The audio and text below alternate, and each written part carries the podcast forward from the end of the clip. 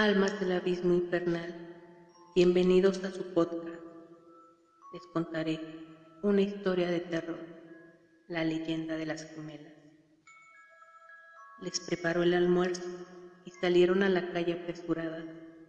Como cada día, llevaba a sus hijas gemelas al colegio.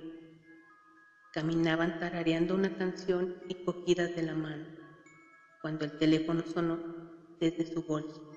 Era del trabajo respondió rápidamente. Le pedían que acudiera de inmediato a la oficina. Había ocurrido algo grave, así que decidió que las niñas continuaran solas. Conocían bien el camino, las besó en la frente y emprendió la ruta de vuelta.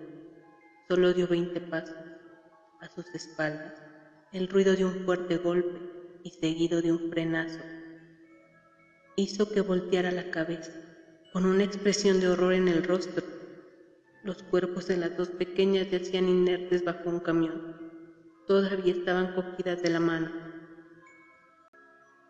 La mujer se sumió en una profunda depresión de la que consiguió salir con un nuevo embarazo.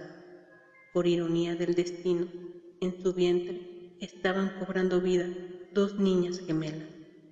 Cuando dio a luz, el asombroso parecido con sus hijas fallecidas sorprendió a más de un vecino. A medida que las pequeñas crecían, la madre se volvió más y más protectora. Le aterrorizaba la idea de que pudieran perderla.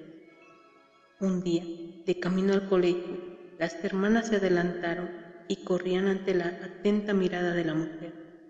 En cuanto pusieron un pie en el asfalto, una férrea mano las detuvo con brusquedad. Entre sollozos, desconsolados, su madre les rogó que no cruzaran nunca sin su permiso. No pensamos en hacerlo. Ya nos atropellaron una vez, mamá. No volverá a ocurrir.